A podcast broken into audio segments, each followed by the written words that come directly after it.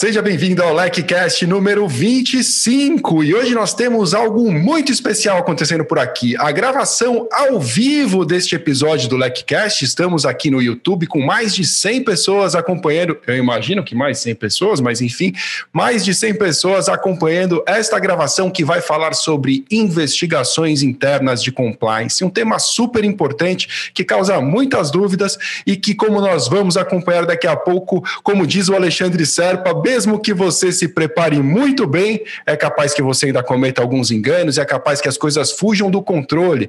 Então é muito importante você estar pronto, preparado e saber exatamente o que fazer em uma investigação interna, o que não fazer, quando contar com suporte externo, eventualmente, ou quando você pode tocar essa investigação dentro da, da sua própria organização.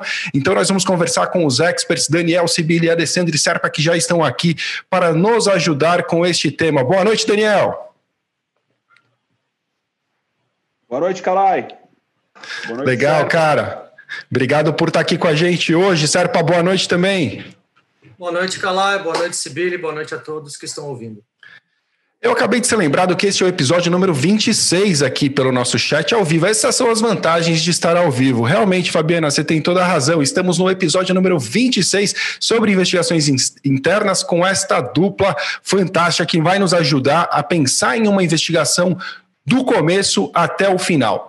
Antes da gente começar, porém, eu quero contar para você uma novidade muito, muito especial. A LEC acaba de lançar uma nova certificação em investigações internas corporativas. Então, se você tem a intenção de se tornar também um profissional certificado em investigações, a LEC quer te ajudar com isso, seguindo o exemplo de sucesso que é a nossa CPCA, Certificação Profissional em Compliance e Anticorrupção. A LEC decidiu levar também esse conhecimento para investigações e este, este importante certificado, uma maneira de você se apresentar ao mercado como um profissional certificado para trazer segurança ao seu contratante em relação aos seus conhecimentos de investigação, seus, que, suas habilidades, suas qualificações, que serão reconhecidas por um organismo imparcial, e também para dar é, a, a, autenticidade, enfim, aquela, aquela segurança que a empresa quer ter ao contratar. Então, é uma via de mão dupla, é, é um, a certificação ela acaba sendo muito positiva para ambos, tanto para o contratante quanto para o profissional,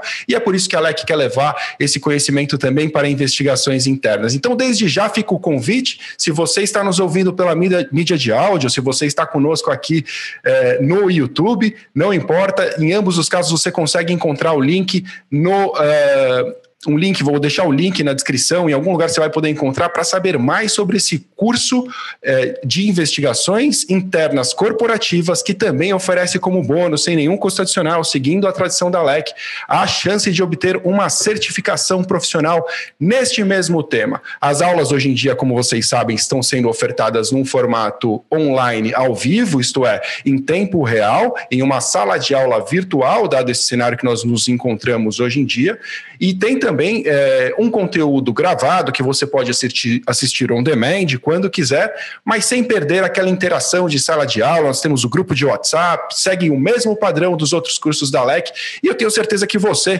que também já é nosso aluno, eu estou vendo uma série de alunos aqui no chat conosco hoje, vai se interessar por esse curso também, então não deixe de clicar aí no link e saber mais sobre este curso fantástico que está sendo lançado pela LEC hoje em primeira mão aqui no LecCast ao vivo. Nossa, falei pra caramba. Vamos começar? É, eu quero trazer.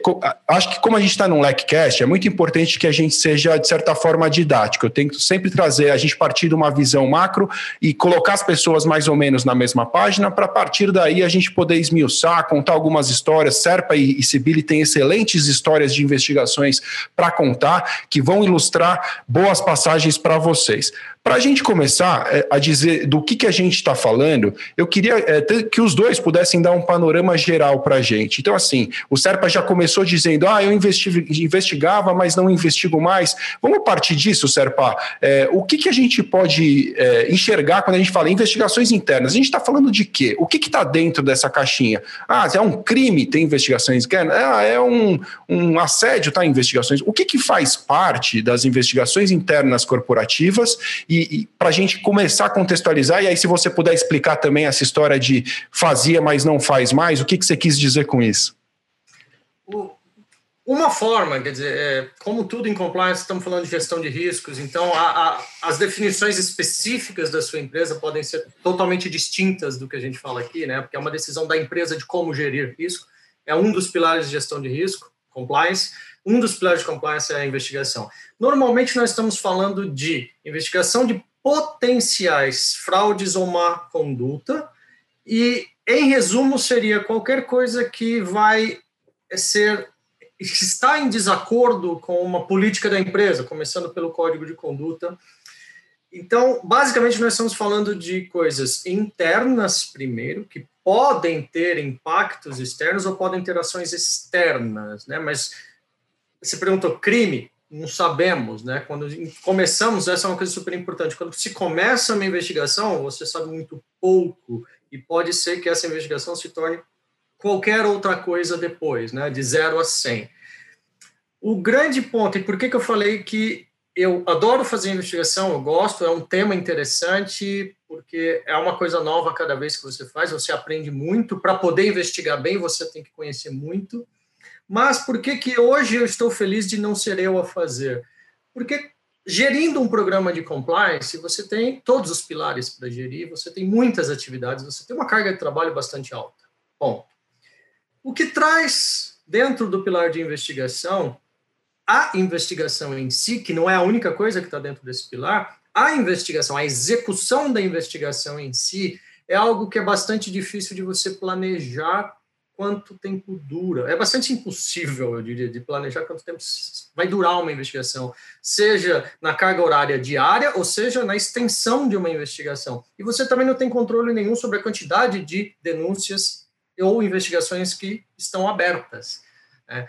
Então, ou você consegue se dedicar bastante a isso. Primeiro, é um tema tecnicamente pesado, é difícil fazer, a execução depende de experiência, você precisa ter experiência para executar bem.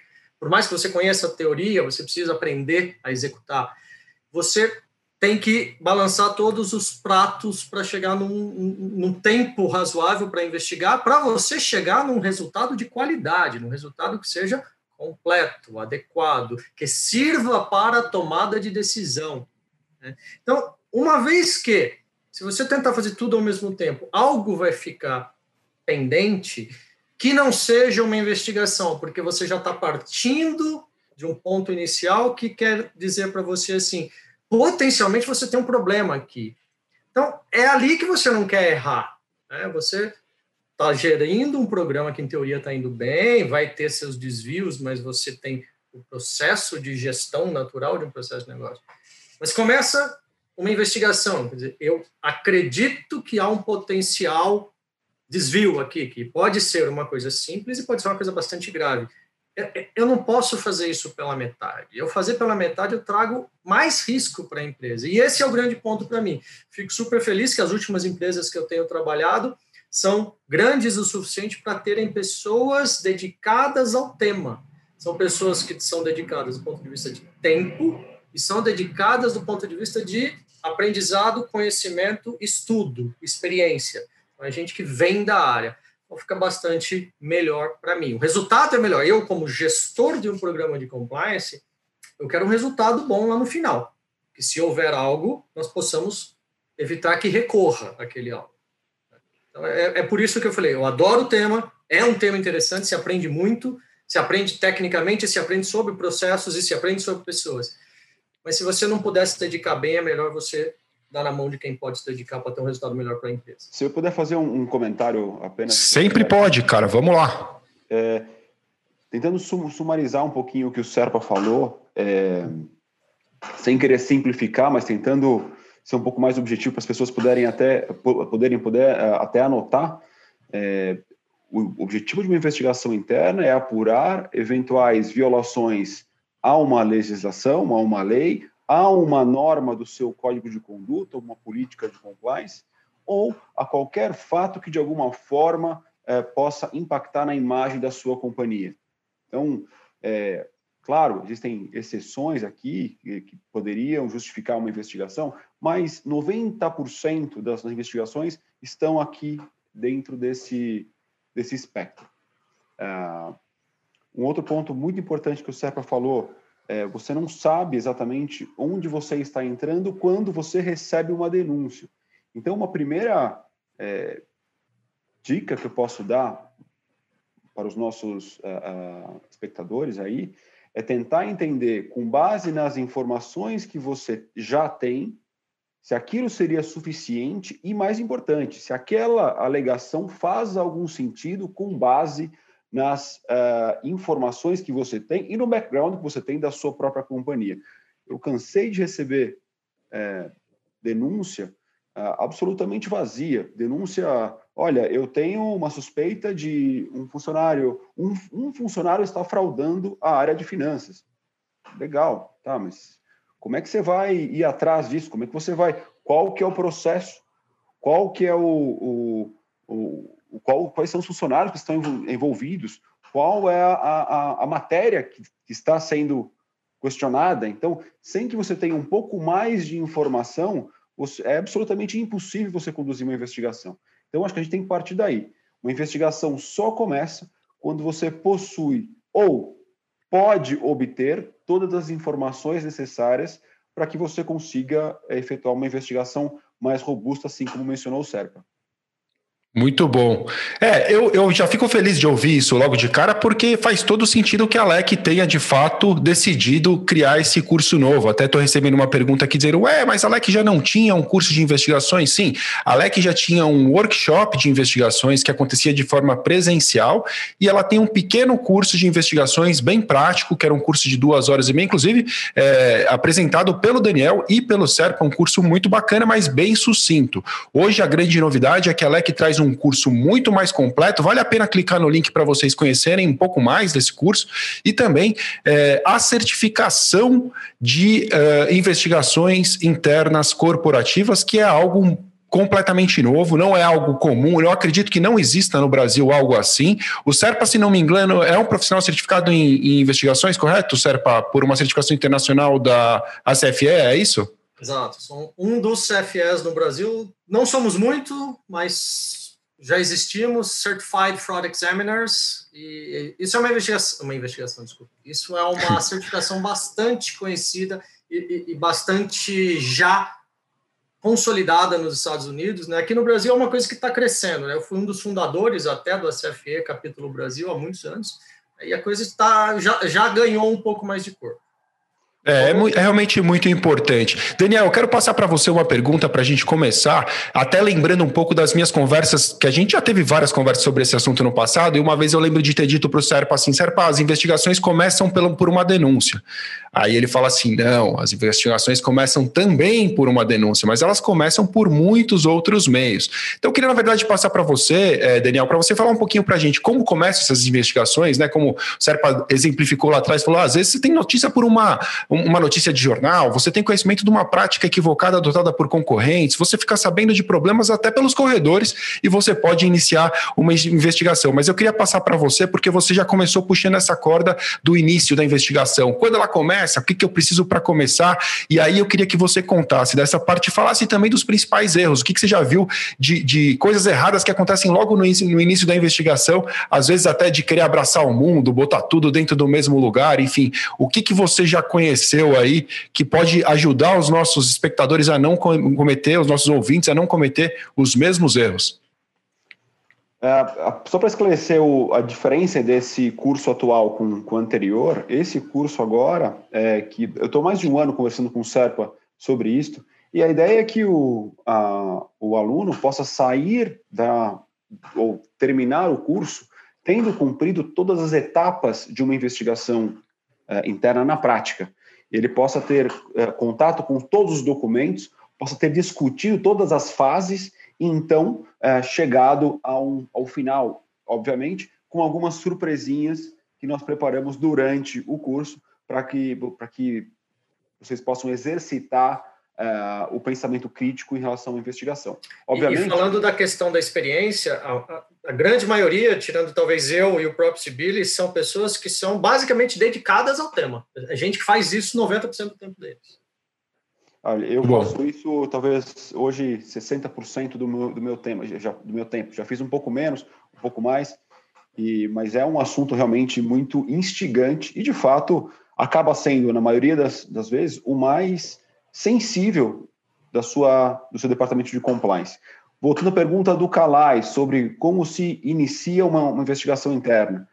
É, bom, eu já, nós já iniciamos investigação interna é, decorrente de um relatório de auditoria, por exemplo. Vamos imaginar que você é, toma contato com um relatório e você entende que uma, um, alguns desvios que vêm acontecendo e você quer entender por que aquilo está acontecendo e você tem alguma ideia de, de onde aquilo tenha surgido. Então, você inicia uma investigação um pouco mais profunda, é, tendo como base um contrato, uma situação, um fato específico, é, então, de forma a apurar se aquilo é um desvio é, é normal ou corriqueiro de um, de um processo, como existem vários, ou de fato existe uma violação.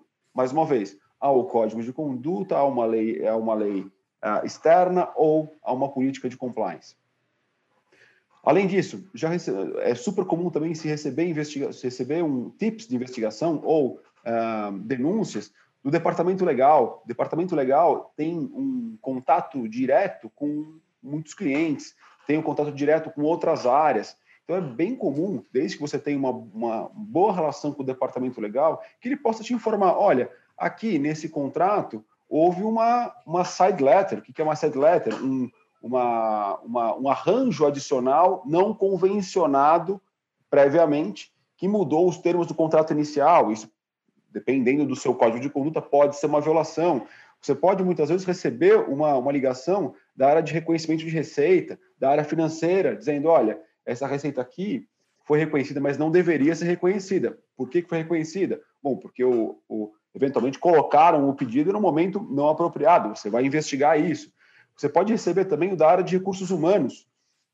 Olha, acabamos de receber aqui um comunicado, ou é, temos uma métrica de, de reclamações sobre assédio moral, assédio sexual. Você pode iniciar uma investigação se você encontrar uma situação de conflito dentro da sua companhia do elevador, eventualmente não só uh, não só uh, de terceiros, mas na sua na sua atividade corriqueira você também pode iniciar uma revisão. Enfim, existem muitas outras possibilidades pelo hotline, uma denúncia anônima, uh, por uma mensagem de WhatsApp, como já aconteceu, por, um, por um recadinho que deixam na, embaixo da sua sala. Olha, eu acho que você deveria olhar A, B, C e D. Por um ex-funcionário por um parente de ex-funcionário. Ou seja, existem muitas possibilidades e nós vamos explorar alguma delas, algumas delas no curso. Não é certo?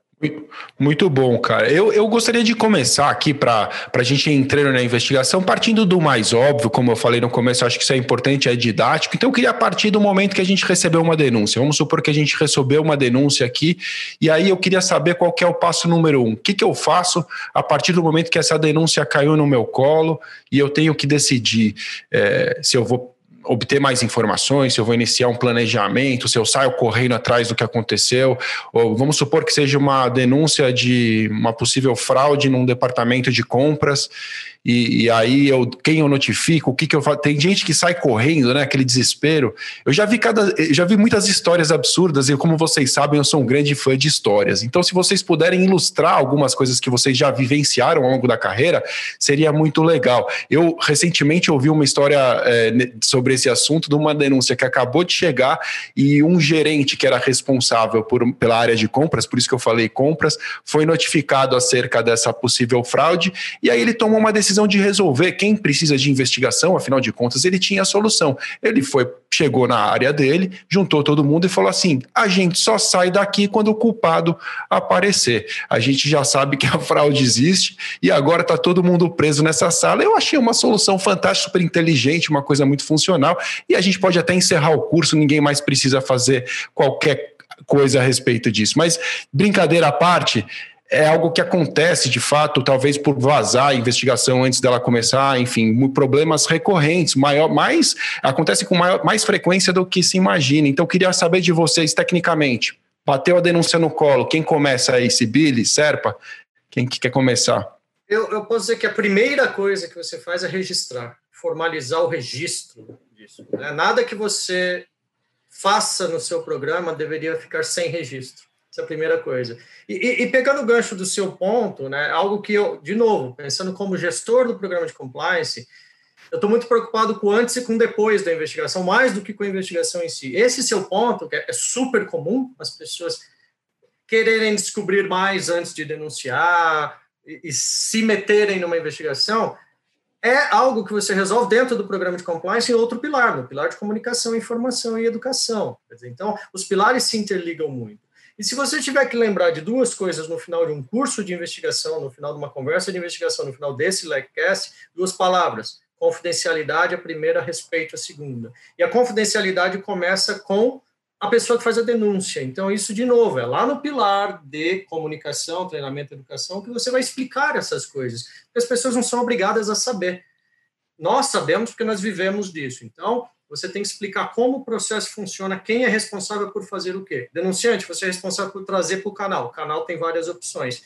A partir do momento que você fez isso, você fica quieto, por favor, porque senão você atrapalha a investigação. Confidencialidade começa com o denunciante respeito às pessoas. Então, você não pode sair falando, porque uma denúncia é uma possibilidade. A investigação vai buscar se essa possibilidade é um fato ou continua sendo um equívoco, uma informação pela metade, ou de fatos um, um crime, uma má conduta uma fraude. Né? Então, a primeira coisa, educar antes de começar qualquer ponto. Né? Então, você começa o plano de compliance lá atrás. Segunda coisa, no caso, falando só da denúncia, registro formal em um local que não possa ser alterado. Então, é nesse momento que você fala muito de canal externo, para ter uma independência, né? E você começa a registrar ali. Coisa simples. Segunda coisa, depois de registrado, você tem, óbvio, um ponto de entrada. Que seja terceirizado o seu canal, ele tem que ter um ponto de entrada dentro do seu programa de compliance. Quem é essa pessoa? Essa pessoa precisa estar treinada no que fazer. E a primeira coisa a fazer é a digestão. Sibiri falou, pode chegar um recadinho, pode chegar um e-mail, pode chegar uma conversa de corredor. Digerir a informação que você tem para obter dali o que é relevante, os substantivos, e não os adjetivos. Né? Eu quero tirar dali o que são os potenciais problemas. Sibiri falou outra coisa, denúncias que são impossíveis até, digamos, fisicamente falando impossíveis.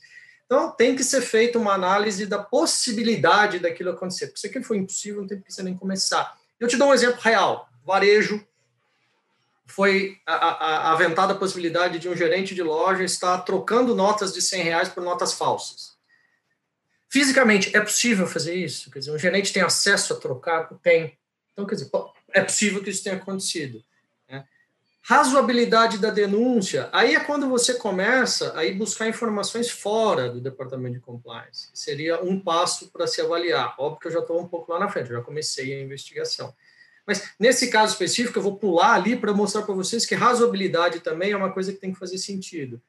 Quando eu conversei com a pessoa da tesouraria, para entender o processo antes de começar a investigação, nesse caso, eu entendi que Havia um relatório já de nota falsa, porque tínhamos um terceiro que fazia coleta de numerário. Eu falei, me mostra. Este relatório, independente de notas falsas, mostrava que aquela gerente em específico, ela, na verdade, ela ficava abaixo da média da rede toda de notas falsas na loja dela. Então, quer dizer, por mais que ela estivesse trocando todas as notas falsas, nós estamos falando de três notas falsas por mês, sendo que a média da empresa era cinco. É, é, é, muito improvável que as três seja ela trocando. E se ela estiver trocando uma, não vale o custo da gente sair daqui e investigar. Estou sendo muito simplista, não foi tão simples assim. Tá? Mas claro. ah, não, se, não se abre uma investigação nesse caso. Entendi. Então, só um comentário uh, aqui. É, acho que quando a gente recebe essas informações, assim como o Serpa mencionou, e talvez mais um, além da confidencialidade, né, do respeito, eu diria a não retaliação. É fundamental que durante uma investigação a pessoa que, que faça o ou que, que vier a fazer o reporte possa não ser retaliada pela sua alta administração ou por qualquer pessoa que uh, uh, rodeie uh, ela do, na companhia, uma área, uma área correlata da mesma área. Isso é importante, porque assim como o Serpa falou e muito, falou muito bem, isso tem que ser referenciado no seu código de conduta. Então, a investigação ela é o reflexo, muitas vezes, daquilo que você tem no código de conduta, seja uh, pelas, pelas ações ali descritas ou pelos princípios basilares que vão nortear a sua própria investigação. Então, Muito bom. Muito bom. E, e, e, legal, mas vamos, vamos para o prático, né? Recebi a investigação. O que, que eu, quais são as possibilidades? O que, que eu tenho de opção diante de. Desculpa, recebi a denúncia. Diante da denúncia, quais são as minhas opções? Né? O que, que eu posso fazer? Eu entendo que vocês estão em grandes organizações e geralmente essas grandes organizações têm um canal de denúncia super robusto. Eu estou até vendo o Wagner Giovannini aqui, um super especialista em canal, enfim, nossos parceiros na Compliance Total, na Contrato Seguro. É, vamos supor que você tenha um canal robusto, assim, que tenham recursos. Então você pode eventualmente interagir com o denunciante de forma anônima. Tem, você tem possibilidades. Você pode iniciar direto a investigação o, o que, que você. Quais são os elementos mínimos ali de uma denúncia que te permitem falar, estou pronto para partir para uma investigação? Essa é a pergunta número um. E a dois, já emendando, já que é o mesmo assunto, quais são os primeiros passos? Né? Passo número um ali, decido investigar, faço o quê? Então, quem quer falar e quem eu quer puxar? Falar uma. Daniel, falar uma, vamos lá. Fala outra, a gente vai. Boa, tá bom, vamos trocando. A preservação de dados talvez seja a parte mais sensível, porque a partir do momento que você recebe a denúncia, os, os atos subsequentes você não pode controlar. Então, a partir é mais muito importante que desde que a denúncia faça sentido e as partes, pessoas, documentos sejam identificáveis, você já consegue preservar, ou seja, os e-mails das pessoas, eventualmente é, alguns documentos, e então iniciar o planejamento da sua investigação. Agora, Serpa, o grande ponto primeiro é identificar o tópico. Né? Normalmente você não tem um investigador só na empresa. Falando do tópico de RH, você tem um grupo de pessoas que tem o hábito. O tópico de fraude financeira, um outro grupo. Eventualmente, então, designar quem vai investigar. E essa pessoa aí sim, ela pega, recebendo a denúncia, obviamente, em mãos, faz esse planejamento. Mas normalmente você acaba tendo que ter um, chamemos de um fluxo de definição de quem irá investigar. Tá, e aí, então, vocês definiram o fluxo e vai para um planejamento. Diga lá, Daniel. Não, é isso aí. Na verdade, é, eu estou pressupondo aqui que a gente não existe uma, uma organização tão robusta assim da, da área de investigação. Vamos lá, um momento em que você, ou você é a pessoa, assim como o Serpa falou, ou você assigna para uma, uma outra área conduzir investigação, é, e nesse ponto é importante que o Serpa falou também, porque eventualmente, mesmo investigações ligadas a recursos humanos, assédios de forma geral, uh, e questões salariais ou qualquer tipo de, de, de, de, de situação relacionada a isso, deve ser, ou, no, na melhor das possibilidades, investigada pela área de recursos humanos. As investigações de compliance, de violações de políticas, então, direcionadas a a área responsável, que pode ou não, assim como o Sepa falou, serem direcionadas à área financeira, eventualmente lavagem de dinheiro, ou mesmo uh, a, a matéria em si uh, de violação de políticas de compliance.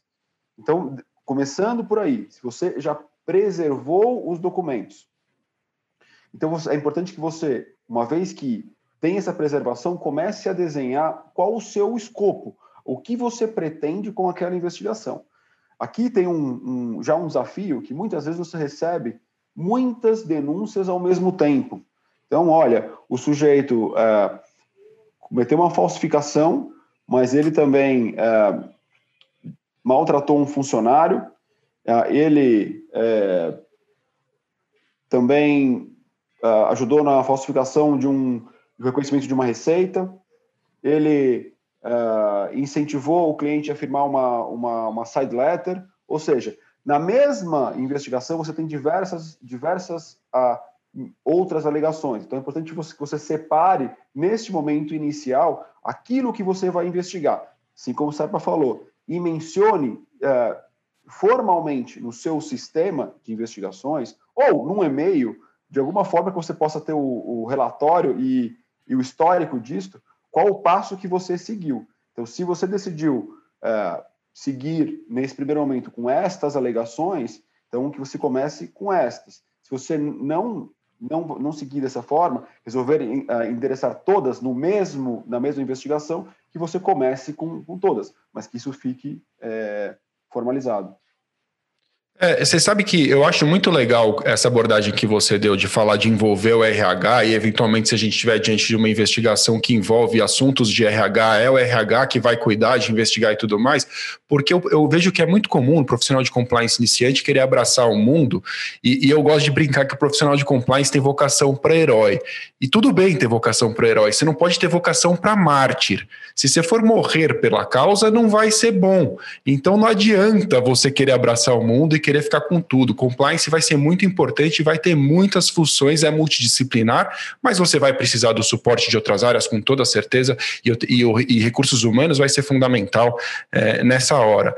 Serpa, que mais? Iniciamos aí então a parte do planejamento. O Daniel se preocupou em não deixar você colocar tudo no mesmo, na mesma bacia, porque senão você não vai ser efetivo. Que mais você pode recomendar? para o momento inicial de planejamento ainda, antes da gente iniciar a fase executiva aí da investigação. É. Lembrando que para qualquer pessoa que você for delegar uma investigação, você tem que dar o um mínimo treinamento para essa pessoa, não dá para você delegar. Não é porque o RH é o RH que sabe fazer investigação de assédio, não é porque a gente é compliance que sabe fazer investigação de fraude, isso é super importante. Você, basicamente, se, se nós estamos falando de um processo mais didático, a pessoa começa a fazer investigação. Dizer, a, a pessoa designada como investigadora investiga. Primeiro passo na investigação é botar no papel o que eu sei e o que eu não sei. Né? Quer dizer, o que eu sei e o que eu preciso descobrir. Porque são essas perguntas, o que eu não sei, o que eu preciso descobrir, que são o cerne de uma investigação. Né? Normalmente você não sabe muito, você sabe suposições ou possibilidades, e mesmo assim, vagamente. O que, que mais eu preciso saber para poder dar o próximo passo. E isso é super importante, né? Ao mesmo tempo, é, é, olhar a árvore e a floresta ao mesmo tempo. Então, eu preciso pensar o que, que eu preciso saber para chegar no fim dessa investigação, mas qual é o próximo passo neste caminho. Quer dizer, eu tenho aquela fraude, só para usar o exemplo que eu usei já. A pessoa potencialmente está trocando nota de 100 reais do caixa da loja para embolsar a nota verdadeira e botar a nota falsa no caixa. Tá, Legal, eu preciso descobrir se ela fez isso, né? Sendo simplista. Mas qual é o próximo passo? Eu preciso descobrir se ela fizer isso, alguém vê.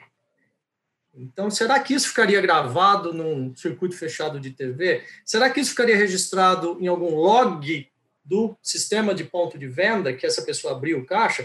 Porque estas são as perguntas que eu posso fazer sem envolver ninguém. Talvez esse é o primeiro passo. Quais são as primeiras perguntas que eu tenho que responder? Se possível, perguntas que eu posso responder sem falar com testemunhas, aí já indo lá para frente, né, com os envolvidos. Né?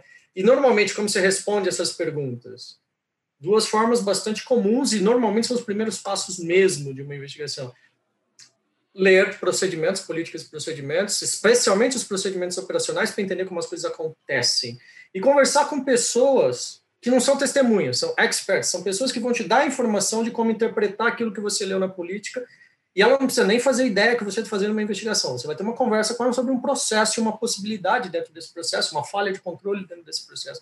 Esse seria o, o primeiro próximo passo, assim, sendo sumarizando algo que é bastante maior, tá? Mas seria isso. É, eu acho legal esse ponto que você falou sobre conversar sem saber que se trata de uma investigação, Serpa, porque assim, quando a gente fala de investigações, é impressionante como sempre vem essa primeira pergunta. Eu preciso falar para o denunciado? Quando eu falo com o denunciado? A gente mal começou a conversa aqui, eu estou vendo a Fernanda já está perguntando aqui, é, como comunicar ao denunciante sobre o desfecho da investigação? Ela está falando da fase final, mas também tem muita gente preocupada com o começo. Eu recebi aqui pela, pelo Instagram também algumas perguntas. A Cris Bezerra falou: oh, uma pergunta muito legal é falar se, é, se quando falar para o sujeito da investigação que ele está sob investigação. Elon Marques também dizendo a mesma coisa, reforça a mesma pergunta, porque também vem sempre essa dúvida. Então, assim, eu já conheço a sua posição, Serpa, mas eu, eu queria também ouvir o Daniel também sobre isso quando falar e como falar para um investigado que ele está sob investigação é algo que tem uma regra geral, tem é, existe uma liberdade. Como é que vocês enxergam? Olha, eu acho que é importante você, mais uma vez, voltando ao passo inicial de preservação de documento, muitas vezes você precisa enviar uma notificação a esse funcionário para que ele não destrua nenhum documento, nenhum, ah, nenhum e-mail, não apague nenhum arquivo. Isso é importante para preservar a integridade da investigação. Então, Neste caso, neste momento, você tem que enviar, enviar uma comunicação ao funcionário, então o funcionário vai te uh, muitas vezes te, te, questiona, ué, mas, eu, mas do que, que isso se trata? Isso é uma investigação? Olha, é uma, você pode responder que é uma investigação, ou periódica, uma auditoria periódica, ou é uma, uma, realmente uma, uma, investigação interna, e que você pede para que não para que aquilo não seja destruído. Isso é fundamental para manter a integridade. Depois de relacionados, assim como o Serpa falou, entender o que você quer buscar, entender quais são os primeiro, é, se você se aquilo é de fato uma violação a, a, uma política, se for uma violação, qual, o que você precisa de documentos, de, de evidências pra, para comprovar eventualmente ou para esclarecer aquela situação? É, os documentos necessários, o número de, ou, muitas vezes a relação dos funcionários potencialmente envolvidos, a relação de terceiros potencialmente envolvidos, ah, muitas vezes a relação dos equipamentos do, desses funcionários, de forma com que você já possa programar uma eventual coleta desses uh, equipamentos. Ah, além disso, entender quais foram os treinamentos que foram efetuados em relação àquela matéria específica, de forma que esses já foram ou não observados, obter também numa outra, numa outro, num outro momento o histórico de, é, do seu banco de dados de investigações relacionadas, de forma que você possa entender se aquilo já foi alvo de uma investigação passada ou não e qual foi a decisão tomada, incluindo eventual medida disciplinar ou medida de remediação que tenha sido tomada, até para ver que se de fato sua a sua medida de remediação foi apropriada ou foi eficaz o suficiente para impedir uma nova violação. Então, reunindo todos esses elementos dentro do seu plano de investigação, então você consegue passar a executá-lo, que pode seguir uh, com o agendamento de, primeiro, uma revisão extensa de documentos e depois o agendamento de uma fase de entrevistas. Muito bom. Falando do, da questão do denunciado, né? Se eu comunico denunciado. Eu, eu quero dar três respostas para essa pergunta em perspectivas diferentes. Mas a primeira ela é super simples. Tem empresa que obriga, né? tem estatal, tem empresa mista que até dentro do, do regramento interno da empresa você não pode investigar alguém sem avisar a pessoa. Nesse caso não tem muita discussão, é você é obrigado a. Né? Eu estava conversando com a Cris Bezerra ontem, por outros motivos, a gente estava discutindo isso. Ela tem num capítulo do livro que ela escreveu, ela dá um, um, uma resposta bastante direta para isso, do ponto de vista até mais jurídico. Eu, lá no Complexo Complicado, já falo que não. Né? Então, aí eu vou dar duas respostas. A humana, né? vamos falar da resposta humana. Por que você vai falar para alguém que essa pessoa está sendo investigada, sendo que você não sabe quanto tempo essa investigação vai durar, e há uma possibilidade dessa denúncia não ser verdade. E você vai angustiar uma pessoa à toa. Tá? O revés dessa moeda ainda humana é que a pessoa pode ser culpada, e ela, sabendo que você está que está sendo investigada, ela pode te atrapalhar. Mas eu, eu gosto de pensar primeiro nisso. Por que, que eu vou gerar uma ansiedade desnecessária numa pessoa? Sendo que é possível até que, no meio do caminho, descubra que não aconteceu nada, não preciso nem falar com ela. Do outro lado, tem também a questão técnica. A empresa, por vezes, ela não quer que a pessoa saiba que está sendo investigada, nem depois que ela identificou que a pessoa é culpada por algo e vai demiti-la sem justa causa. Por que eu vou dar informação a essa pessoa que pode ser usada, inclusive, contra mim? É. A gente tem que lembrar que se eu aviso para a pessoa que ela foi demitida depois de uma investigação, por causa da investigação, ela pode amanhã, numa ação, citar isso e você ser requerido do documento, mostrar os documentos dessa investigação. E sejamos bastante francos, você citou uma coisa, tem empresa de todo porte, e tem processo de todo porte, tem processo que é extremamente bem documentado, tem processo, e não estou falando de, de tamanho de empresa, falando de empresa de qualquer porte, tem processo que não vai estar tá bem documentado. E se você for obrigado a demonstrar esse material que você usou para tomar uma decisão, pode ser que a sua decisão seja questionada pela justiça. Então, de forma geral, não tem por que você falar para o investigado que ele está sendo investigado. Né? A menos que caveat disso é você é obrigado a. É, é muito interessante realmente, né? E, e, é difícil generalizar, né? Investigações parece algo bastante amplo e você vai ter cenários diferentes, com temas diferentes, preocupações muito distintas em cada uma dessas, é, dessas investigações. Mas interessante que essa é uma pergunta que se repete, então não quis deixar de fazer para vocês desde o início. Outra pergunta que eu tenho visto bastante aqui: como decidir quando abraçar a investigação e tocar internamente, quando contratar é, profissionais especializados, profissionais externos. Quais são os critérios, na opinião de vocês, que determinam a capacidade de gerir uma investigação internamente ou a, a indicativos aí que sugerem a contratação de um profissional externo? Daniel? Primeira, primeira coisa é expertise. Se você não tem o, o hábito ou não tem o conhecimento para conduzir uma investigação, é importante, ainda que você seja um profissional responsável pelo programa de compliance, é, é importante que você assigne isso para alguém que tenha uma, um conhecimento e um processo para se conduzir isso.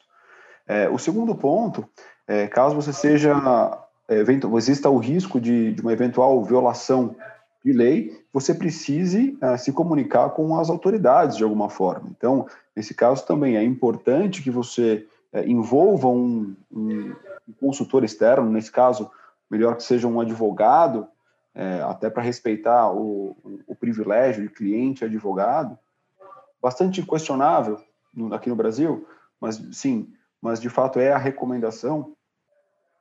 E um outro ponto, assim que o Sérgio mencionou, a especialidade. Muitas vezes você pode ter uma experiência em um assunto relacionado, por exemplo, a regras gerais ou violações de recursos humanos, ou de, de, de assédio moral, assédio sexual, e eventualmente você precisa de um apoio para uma investigação financeira, em que você precisa ter um conhecimento um pouquinho maior e sobre auditoria, sobre regras de controles internos, um processo um pouco mais rigoroso, técnico, rigoroso e financeiro para conseguir entender do que você está falando. Então, esses três pontos eu diria que são importantes. Muito bom. Serpa quer complementar algo mais sobre esse ponto? Ah, uma questão de, de tempo, né? Você não é obrigado a investigar tudo que você recebe no canal, você é obrigado a investigar tudo que você recebe no canal, que seja investigável. E se você não tem tempo, você vai precisar terceirizar. Além desses dois aspectos, tem essa dimensão, porque também, de novo, programa de compliance efetivo. Efetivo significa muitas coisas, e uma delas é timely, né? quer dizer, é ser tempestivo. Não adianta eu falar, investiguei sim essa denúncia. Um ano depois que a denúncia foi feita, porque eu não tinha recurso. A menos que você consiga contar uma história muito boa, muito completa, vai ficar um pouco difícil de explicar isso, principalmente se aquilo for algo relevante no fim, né? Porque você não sabe até investigar. Óbvio que claro. você tem uma escolha de qual vai primeiro, mas se você também começa a ter um backlog muito grande, você precisa trazer recurso externo. Gustavo Lucena, nosso grande amigo Gustavo, está aqui também com a gente no chat fazendo uma pergunta é, peculiar, discutindo o termo investigação. Vocês acham que seria mais adequado tratar como apuração, diligência? Tem outros nomes, né? As empresas com sindicância, já ouvi também. É, são coisas é, parecidas, imagino eu, devem ter peculiaridades, mas vocês têm tranquilidade em chamar de investigação? Já sofreram algum tipo de retaliação, algum incômodo em relação a isso? Ou é um ponto menor. Nada de. Não é como você chama as coisas, é como você age. Né? Quer dizer, eu posso chamar de pedrinha, mas se eu fizer de novo, confidencialidade e respeito como meu mantra. Eu, uma coisa que eu digo até em aula na LEC, as pessoas perguntam muito sobre gravação, se alguém estiver gravando, se você vai gravar ou não, e se a pessoa gravar, o que, que vai acontecer? Eu falei, então, sabe a melhor coisa que você faz na sua vida? Haja como se todas as suas ações de uma investigação estivessem sendo gravadas, especialmente as entrevistas. Então, você age da melhor forma possível, que deveria ser natural para você, respeito à pessoa, é uma pessoa que está do outro lado, sempre, seja testemunha, seja acusado, é um colega de trabalho seu, que até o fim da investigação você não sabe o que fez, e mesmo que seja criminoso, você não é juiz você é investigador. Isso é uma coisa que as pessoas têm que entender bastante bem. Tem que ter, e de novo, por isso que eu falo que eu gosto muito de processos em que eu não sou tudo. Porque não dá para você ser investigador, o juiz e o executor. Né? O, o, o, investigador, até quando você faz certificação, é meio que tem uma, uma regra bastante clara. Investigador não tem opinião sobre a investigação. O investigador obtém e reporta fatos. Quem vai tomar uma decisão, quem vai ter opinião em cima disso, são as donas do programa de compliance, as gestoras da empresa, a CEO da empresa, a presidente do conselho. Eu estou lá como uma pessoa que pode responder perguntas técnicas e diretas sobre o tema. Posso ter uma opinião pessoal? Posso. Devo colocá-la? Não. Acho que isso é uma coisa que as pessoas têm que entender. Por isso que, e de novo, você comentou uma coisa no, no comentário anterior do Daniel, você vê quanta coisa pequena você precisa se, com as quais você precisa se preocupar, e por isso que eu digo, é muito fácil errar, e, e mesmo quando você não erra, o processo pode sair do seu controle porque tem gente demais envolvida. Então, 100% de cuidado nesse processo é o mínimo. Aqui só um, só um ponto já tocando na parte de entrevistas, um erro muito comum que eu vejo, as pessoas confrontarem os, os funcionários que estão sob investigação no momento inicial. Você coloca a perder todo o contexto da investigação.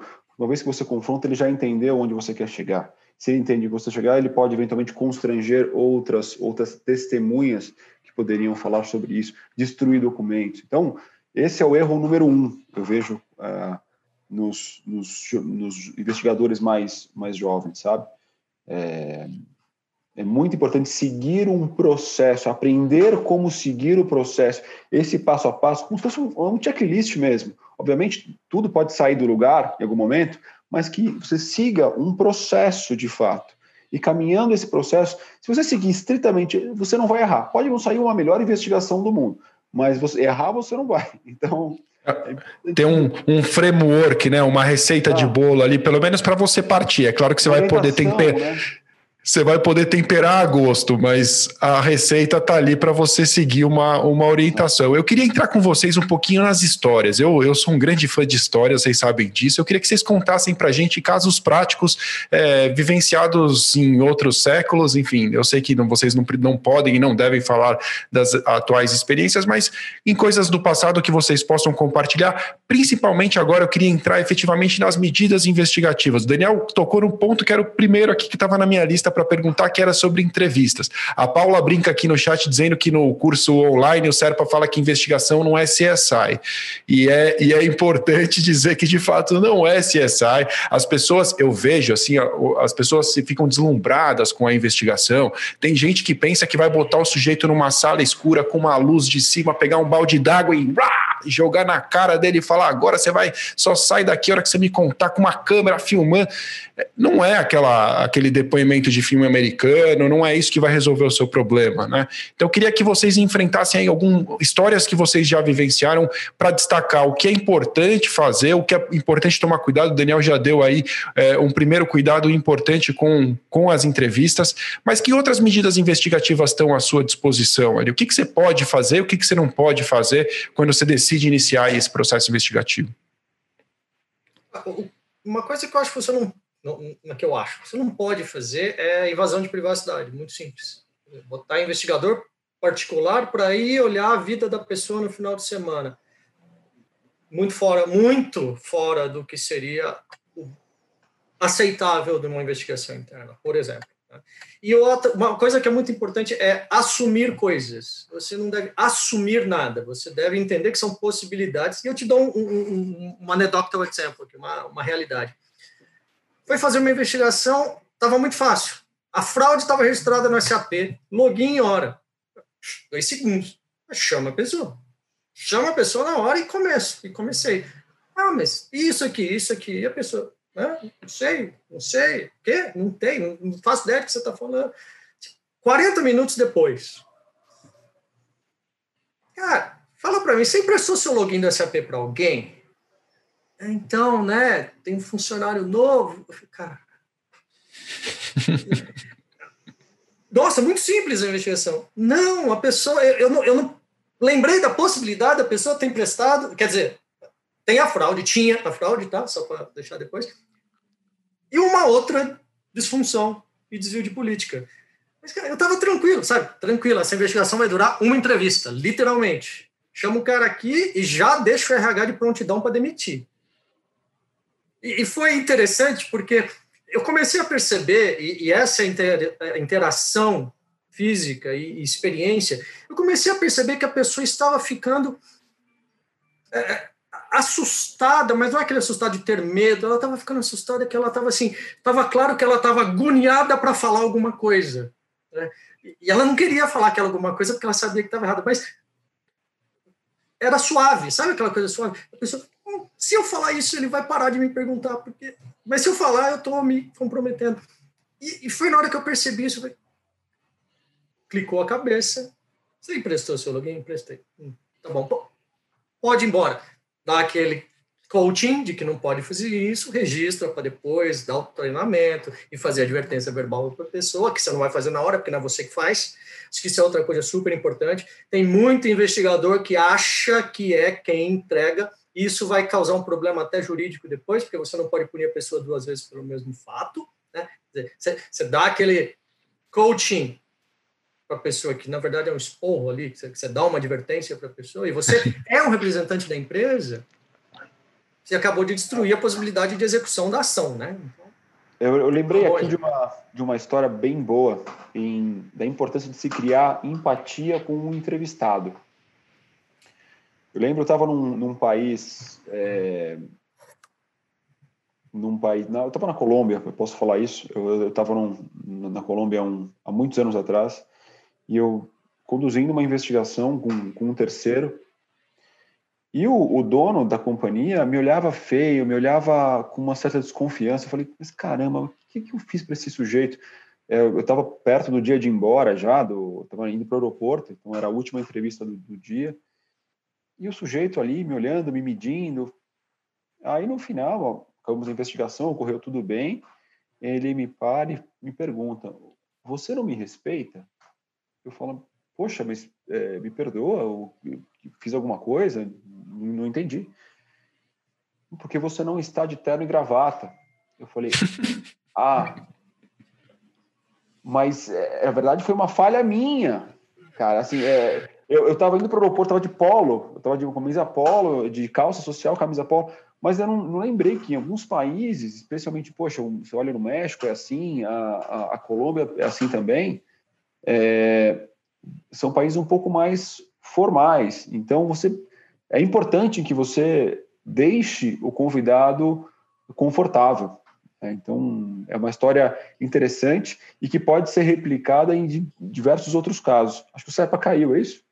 Acho que sim. Acho que o Serpa caiu, mas vamos seguindo aqui. E se o Serpa puder voltar, Serpa, estamos aqui lhe aguardando de volta Caio, ele disse que já está reconectando aqui. Muito bem. É, vamos nós então, Daniel. Estou vendo muitas perguntas interessantes entrando aqui pelo chat. Eu tinha preparado outras, mas estou querendo atender a nossa audiência aqui, porque eu acho que tem muita coisa legal sendo dita é, nas conversas, né? Então, é, eu queria passar aqui Deixa eu encontrar a pergunta que eu perdi. Primeiro, na verdade, ó, a Gabriela está dizendo uma coisa importante, né? Eu, eu não queria deixar isso aqui temporal, né? Marcado no tempo com a história de home office, pandemia, etc.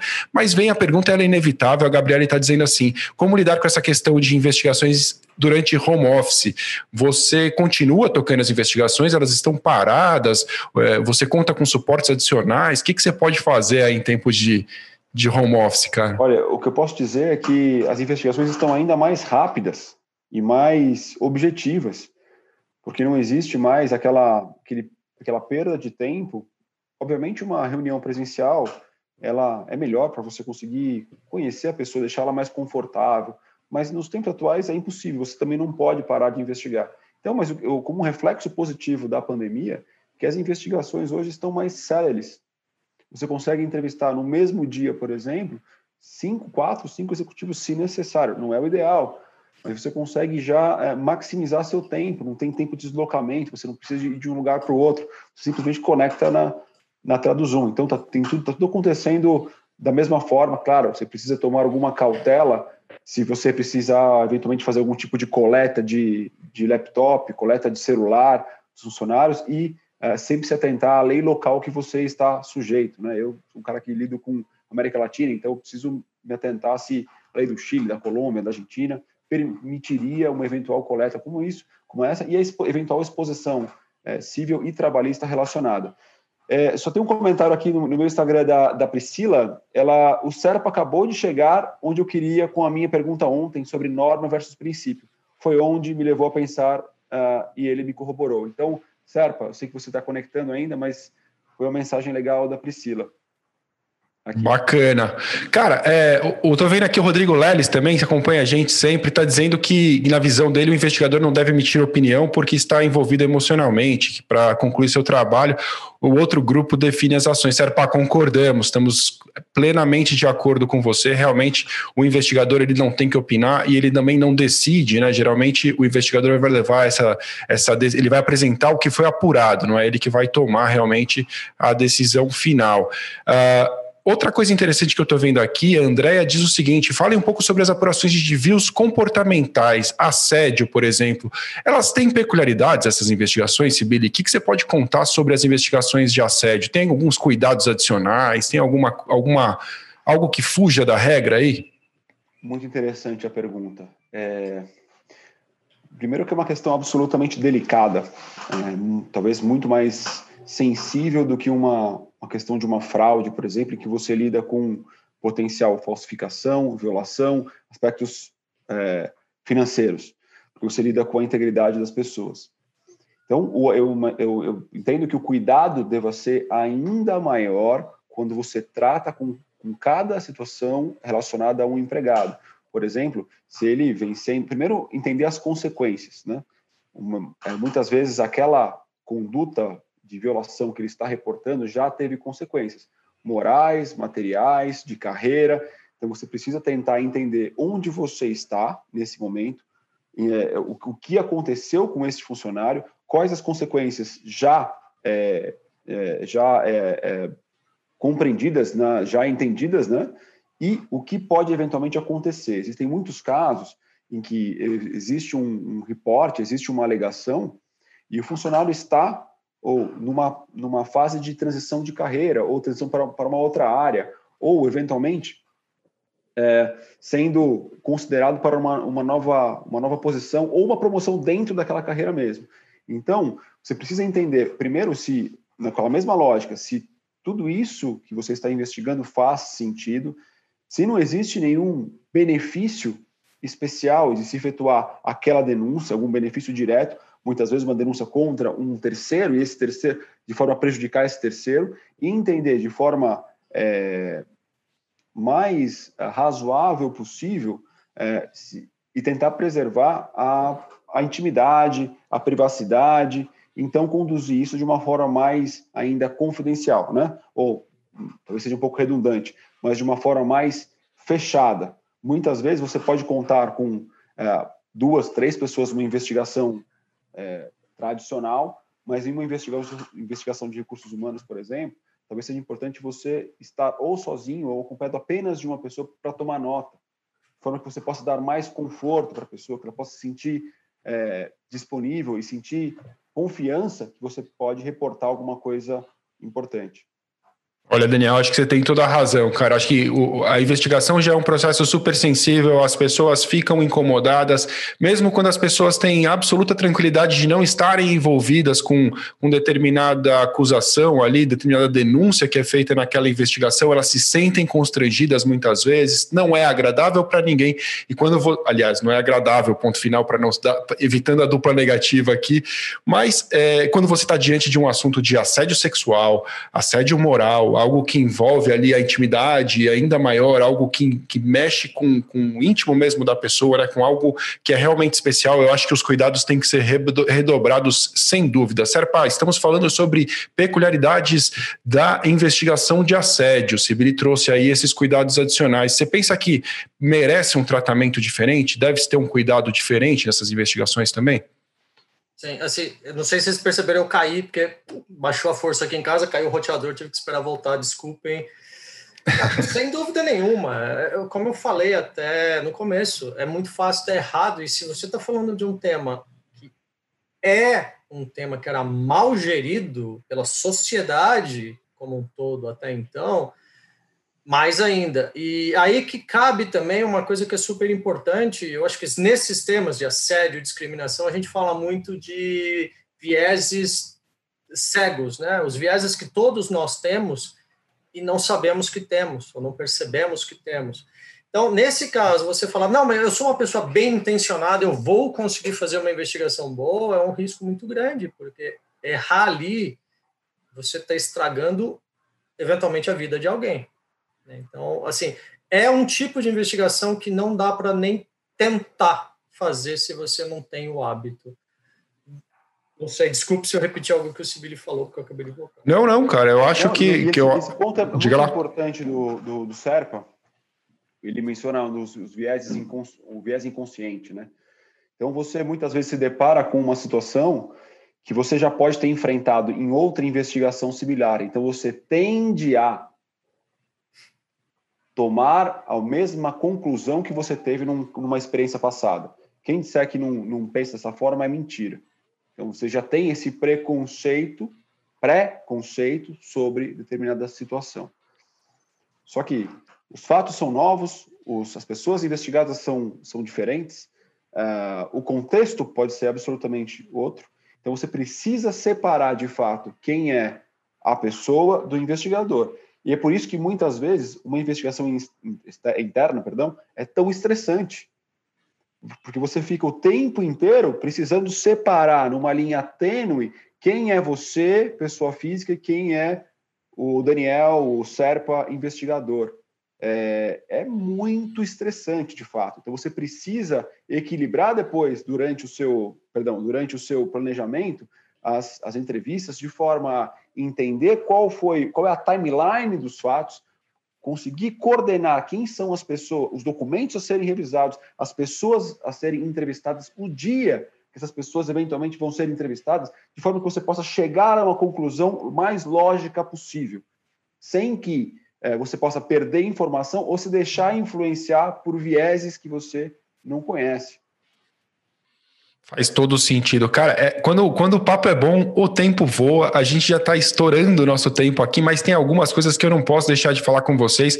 A gente, eu tô tentando trazer nossa conversa, pelo menos para esse curto bate-papo aqui no LecCast, é, da forma mais didática possível. Então, pelo menos abordar uma, um pedacinho de cada parte da investigação. Falamos do recebimento da denúncia, início da investigação, planejamento, algumas medidas aí da execução da investigação, pudemos tocar um pouco nas entrevistas, peculiaridades do assédio, falamos também é, de alguns momentos de, de, investigação de documental que você vai fazer, apurações que estão à sua disposição. Mas eu queria começar a caminhar até pelo nosso tempo para o encerramento é, da, da investigação. Como se conclui esse processo de investigação? Né? Ficou claro aqui para mim que o papel do investigador é levantar os fatos, não é ele que vai decidir, mas o que, que ele apresenta ao final da investigação? Ele simplesmente vai lá e conta o que ele descobriu, ou ele tem um procedimento próprio e a partir desse procedimento a gente vai alcançar os resultados finais, aplicação de eventual punição ou não, é tomada uma decisão. O que, que vocês podem falar desse encaminhamento para a reta final? O grande ponto, você falou algo interessante, porque eu aprendi, inclusive, dando aula, né? Essa questão do relatório verbal, principalmente quando você tem a necessidade de preservar o privilégio de attorney-client, de, de advogado. É, é uma possibilidade que eu não conhecia até então, até porque eu não sou advogado. Então, é, depende muito, mas no fim das contas, o que você tem que apresentar para o processo, você investigador, para o processo é um relato dos, dos fatos que você identificou, óbvio, cronologicamente. Essa é a denúncia, esses foram os procedimentos adotados e esses foram os fatos identificados. Você lista as entrevistas feitas, você lista os documentos revisados muito importante, listar as entrevistas feitas não significa listar o nome das pessoas que foram entrevistadas, porque a confidencialidade é importante. Retaliação pode ser com base na testemunha, inclusive com base no relatório. E um relatório impresso, um relatório entregue por e-mail, pode ser inadvertidamente enviado para uma pessoa errada, como todos nós já fizemos na nossa vida. digitar o nome e mandar um e-mail para a pessoa errada.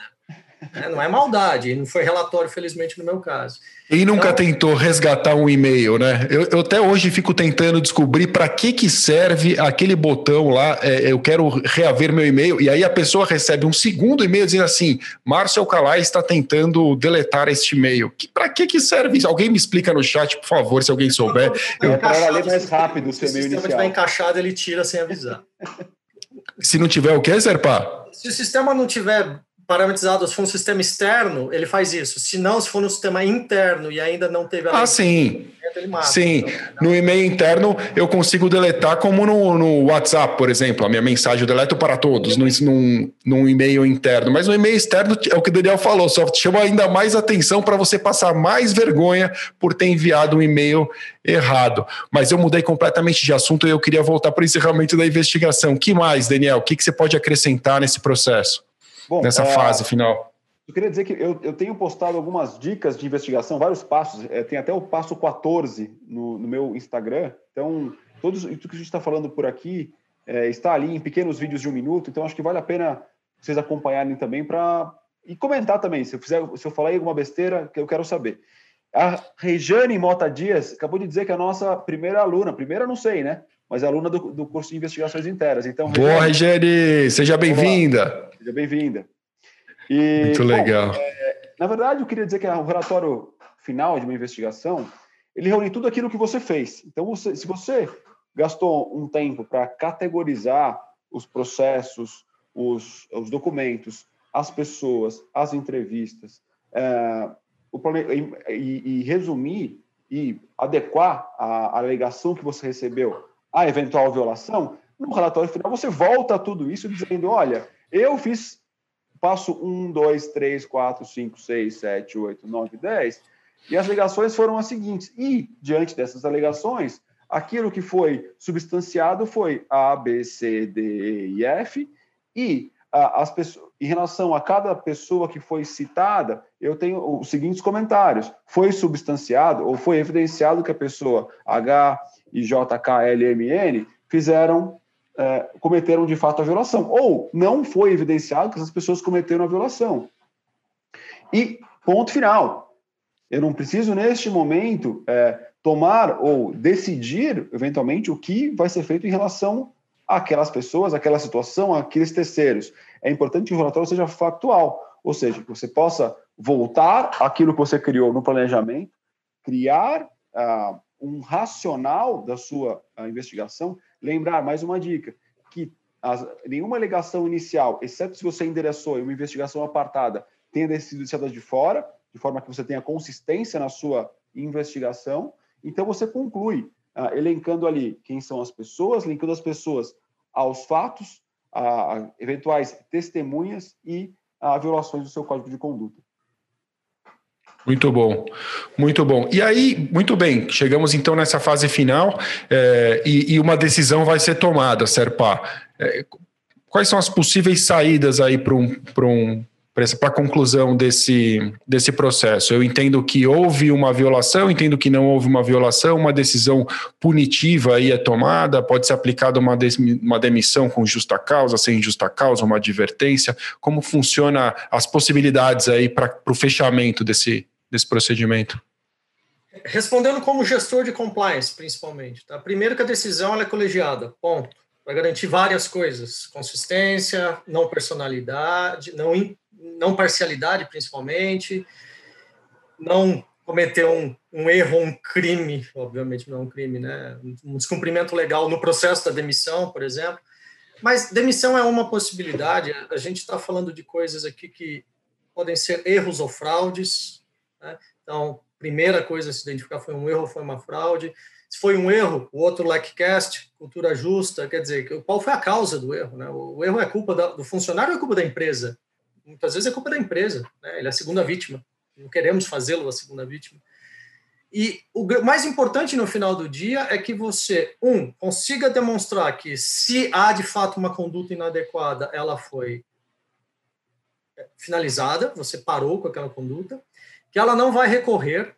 Quer dizer, eu tenho uma conduta que, a, que foi possibilitada pela falha de um controle, pela falta de um treinamento, pela falta de clareza de uma política. Eu preciso agir na causa raiz, e isso é uma coisa que as pessoas esquecem muito. Né? Então, você tem problemas de fato que podem ser fraude ou, uma, ou, ou, erro. Sendo erro ou sendo fraude, você tem que identificar a causa raiz e agir na causa raiz. O que vai acontecer com o funcionário é, é, consequência de tudo isso. Se o funcionário vai ser advertido, demitido ou retreinado, depende dessa identificação primeira. Erro, fraude e foi culpa da pessoa da empresa. Segundo, E é uma coisa que as pessoas ficam batendo cabeça e é o menos relevante no final do dia para compliance. Com justa causa ou sem justa causa? Isso é uma decisão da CEO da empresa junto com a diretora jurídica, junto com o RH. Posso, se eu puder dar uma justa causa, ótimo. Quero dar uma justa causa. As pessoas têm que entender que não existe almoço grátis no mundo. Quer dizer, imagina o banco acabou de provar que o funcionário fez uma fraude absurda. Eu dou um exemplo básico porque todo mundo conhece esse exemplo. Ah, vou meter uma justa causa que vai parar na mão de um juiz de trabalho que tem obrigação de informar o Ministério Público se for um crime, se for alguma coisa muito grave. Quer dizer, você está botando lá fora a confissão de um erro, confissão de um crime, de uma. Não é tão simples assim, né? Tem gente que é o paladino da justiça. Você citou alguns, algumas características de pessoas de compliance. Tem paladinos da justiça e da boa moral e dos bons costumes, né? Que acha que a empresa tem que ser a mais pura do mundo e tem que dar justa causa em todo mundo e tem que fazer autodenúncia de tudo que perceber que está errado. Muito pelo contrário, né? Nós temos decisões muito relevantes nesse sentido e elas são tomadas pela gestão, pela mais alta gestão da empresa, pela CEO da empresa, junto com a General Counsel da empresa, junto com o board da empresa. Né? Nós vamos ajudar na tomada de decisão. Acho que isso é uma coisa super importante, né? Para que não passe a imagem de que identificamos uma fraude, seremos o exemplo da, do, do purismo da empresa no mundo. Não. E só um, só um ponto, eu acho que, que eu sempre enfatizo isso em treinamentos, que é o seguinte, a investigação interna não serve apenas para é, punir pessoas ou medida disciplinar em relação a um, uma advertência, uma eventual demissão, funcionários. Não. É muito mais do que isso. É, ela serve para que você possa corrigir um controle interno falho, né, ajustar, elaborar uma nova política de compliance, por exemplo, serve para você é, melhorar o seu ecossistema de terceiros que estão é, dentro da sua companhia, para você criar novas ferramentas de due diligence, caso a que você criou não esteja funcionando, para você monitorar o programa de compliance, para você de fato entender se aquele treinamento que você deu aqui no Pilar 4, que a gente explica no nosso curso no CCA, se aquele treinamento que você deu aqui conseguiu diminuir o número de investigações aqui, de, denúncias aqui. Então, se você conseguiu equilibrar, criar uma métrica, um, um KPI, então a investigação, uma peça-chave, não apenas para é, punir, caso seja necessário, algum tipo de, de definição, o que o Sebra falou, não cabe à área de compliance, esse é um erro muito grande, ah, porque você, punido pelo juiz. Não, nós não somos juízes. De fato, a gente tem muitas vezes dá uma recomendação de ação, se necessário. Quem toma a decisão é a própria companhia. Acho que isso é fundamental, que fique muito claro. Então, é, a investigação serve nesse contexto como um, um, um, um pilar, né, como, uma, como um, um peso ou uma medida para diversos outros pilares do seu programa de compliance. Não, muito legal. Eu, o Serpa tocou num ponto que era o que eu, eu ia falar até, e ele, ele falou antes, que é o ponto da cultura justa. Se você ainda não viu esse episódio, o Gustavo Lucena está aqui. Ele, foi ele que me apresentou esse tema. É, você pode assistir o, o, LECCast está disponível em áudio só. Acho que esse LECCast a gente não tem em vídeo no YouTube, mas vale demais assistir. É, e eu acho que é, esse é um, o, o, que essa cultura justa vai te ensinar, ela vai trazer é, elementos muito importantes para que você consiga fazer o que o Daniel disse: trazer melhorias para o seu programa, trazer melhorias para a sua companhia a partir do resultado de uma investigação. Des, descarta ali a parte do dolo, da sacanagem, do cara que realmente está ali para causar um problema e esse cara é, ajuda menos, mas pega todos os erros que podem ter sido cometidos por falha de processo, por falha de comunicação, por falha de, enfim, de um departamento de compliance pouco efetivo, ineficiente, que não fez a parte dele. E eu gosto muito desse pensamento. A partir do momento da identificação do problema, olha para dentro. O que, que eu posso fazer para melhorar? O que processo estava errado? Qual controle a gente pode incrementar? Isso vai trazer, na verdade, a antifragilidade agilidade para dentro do seu programa de compliance, vai fazer o seu programa de compliance crescer com o caos, como diz Nassim Taleb, que é um gênio, na minha opinião, e eu acho que é isso que realmente é o verdadeiro valor da investigação, muito mais do que a conclusão e a punição de um determinado sujeito que está causando um problema isoladamente, que é necessária, mas talvez não traga para você é, resultados verdadeiros de longo prazo. Para a gente fechar, eu tenho uma pergunta bem objetiva para fazer, e é outro tema que cada um tem uma visão, mas eu queria saber a opinião de vocês dois. Política de consequências. Particularmente, eu sou um cara meio assim, ressabiado com esse tipo de política, a não ser que você seja realmente, é, como eu posso dizer, cara crachá com a sua política de consequências, ou você pega e aplica exatamente o que está ali, ou você vai acabar criando uma sensação de impunidade, onde eu tenho uma política de consequências que é aplicada é, de uma forma para uma pessoa, de outra forma para outra pessoa. É a história de pau que bate em Chico, bate em Francisco. O que, que vocês pensam sobre essa? Eu já vi até é, empresas que trabalham com ementas dos casos que foram realizados no passado, investigados e concluídos, para que você tenha um, uma jurisprudência administrativa ali interna da companhia para aplicar em outros casos. Gosto da, da, da, coisa do critério, acho que isso pode te ajudar a ter bases da punição adequada para determinado fato, mas tenho muito receio de esquecer das peculiaridades e não conseguir aplicar de forma taxativa. Então, esse é o meu medo. O que, que vocês pensam aí, Daniel Serpa? Cara, é, Primeiro, o livro que você mencionou, Antifrágil, eu, eu, li, eu li logo quando saiu e agora estou ouvindo novamente com, com Audible. É um livro, realmente, nós três somos fãs, certamente, deste livro. Ajuda muito na uma construção sadia de mecanismos para que você possa é, interpretar os, os, problemas antes que eles aconteçam, né? E então é, providenciar uma respostas apropriadas. Acho que, assim como o Dan Ariely, que estuda um comportamento humano, um dos, dos autores que eu mais gosto também, é, nos ajuda a criar formas é, inteligentes de se lidar com os problemas. Mais um comentário. Lucena, desde que, que eu ouvi o seu LECCast, cara, esse, esse tema de cultura justa não saiu é, da pauta da minha empresa é, e é um tema que a gente vem uh, incentivando e, e, criando oportunidade de discussões para, de fato, e vem criando, a gente já vem experimentando melhoras significativas no ambiente da companhia. Então, cara, você é nota 10. Respondendo a sua pergunta, Kalai, concordo 100% com você. Acho que se serve como uma base de referência da, da aplicação de medida disciplinar, perfeito. Como um, algo mandatório, eu não, não, não acredito. É, você cria, você pode criar um instrumento contra você mesmo. Se esse documento cai na mão, assim como o Sepa mencionou, de terceiros, você pode ser obrigado a tomar uma medida que você entende que não é possível, porque a pontuação é, daquela violação com as peculiaridades resultou em X. Então, não acredito. Mas como base de uma consistência do programa de compliance, gosto muito.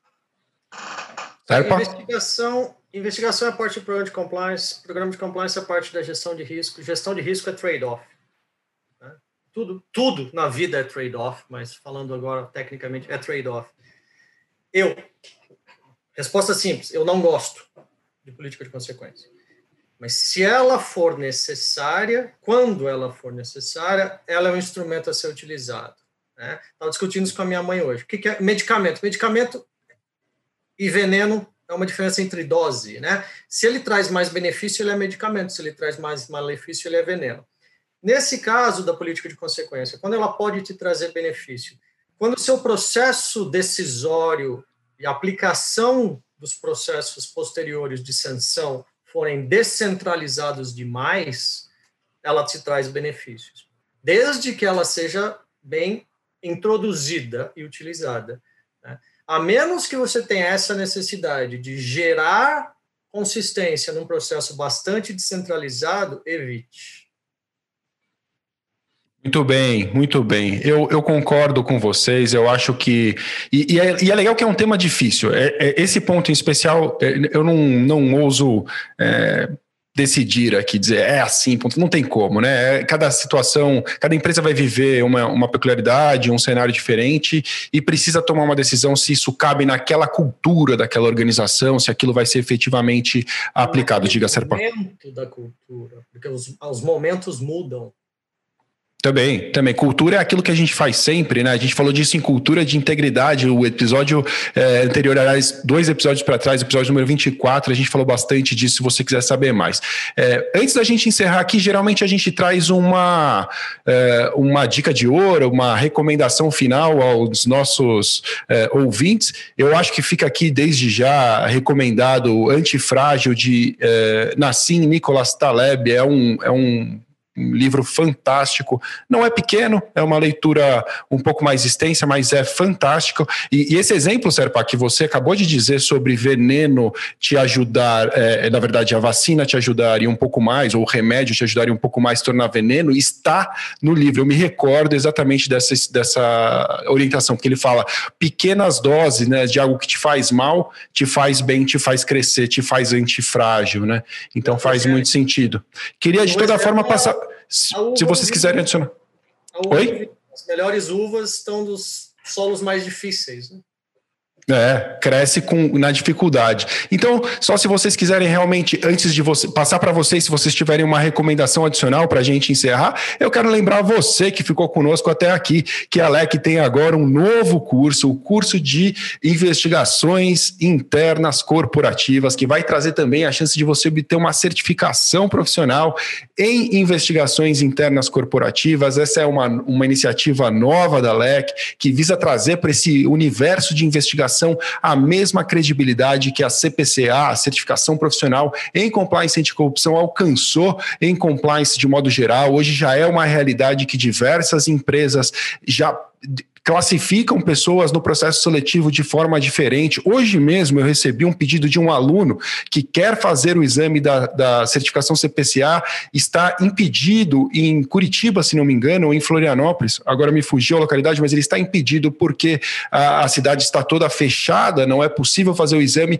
e o que ele me contava aqui é justamente que a empresa que está contratando colocou como requisito do processo de contratação que o profissional tenha certificação em compliance. Então, é, é essa, esse tipo de expectativa que o mercado já está criando em torno da CPCA é que a gente quer trazer também para o universo de investigação. Então, como a gente falou aqui, investigação é algo super complexo que você precisa saber muito bem o que está fazendo para não cometer erros e diminuir sensivelmente as chances de algo algo sair errado na sua investigação. Se tornar um profissional certificado em investigações faz com que você tenha essa tranquilidade de reconhecer, ter suas competências reconhecidas por um organismo imparcial. Mensagens finais aí, Serpa, alguma recomendação adicional além do, do antifrágil, algo que você gostaria de deixar também para a nossa audiência? Se você gosta de investigação e a parte de entrevista, procure os TED Talks, as entrevistas e os livros da Pamela Meyer.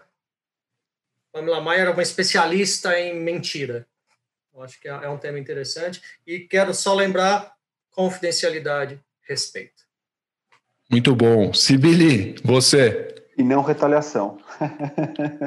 Muito bom. Fechamos então? É isso? Ficamos assim? Valeu, gente. Obrigado a todos. Obrigado a você que nos acompanhou até aqui. Se você quiser saber mais sobre compliance, você pode acessar o site da LEC em www.lec.com.br. Obrigado.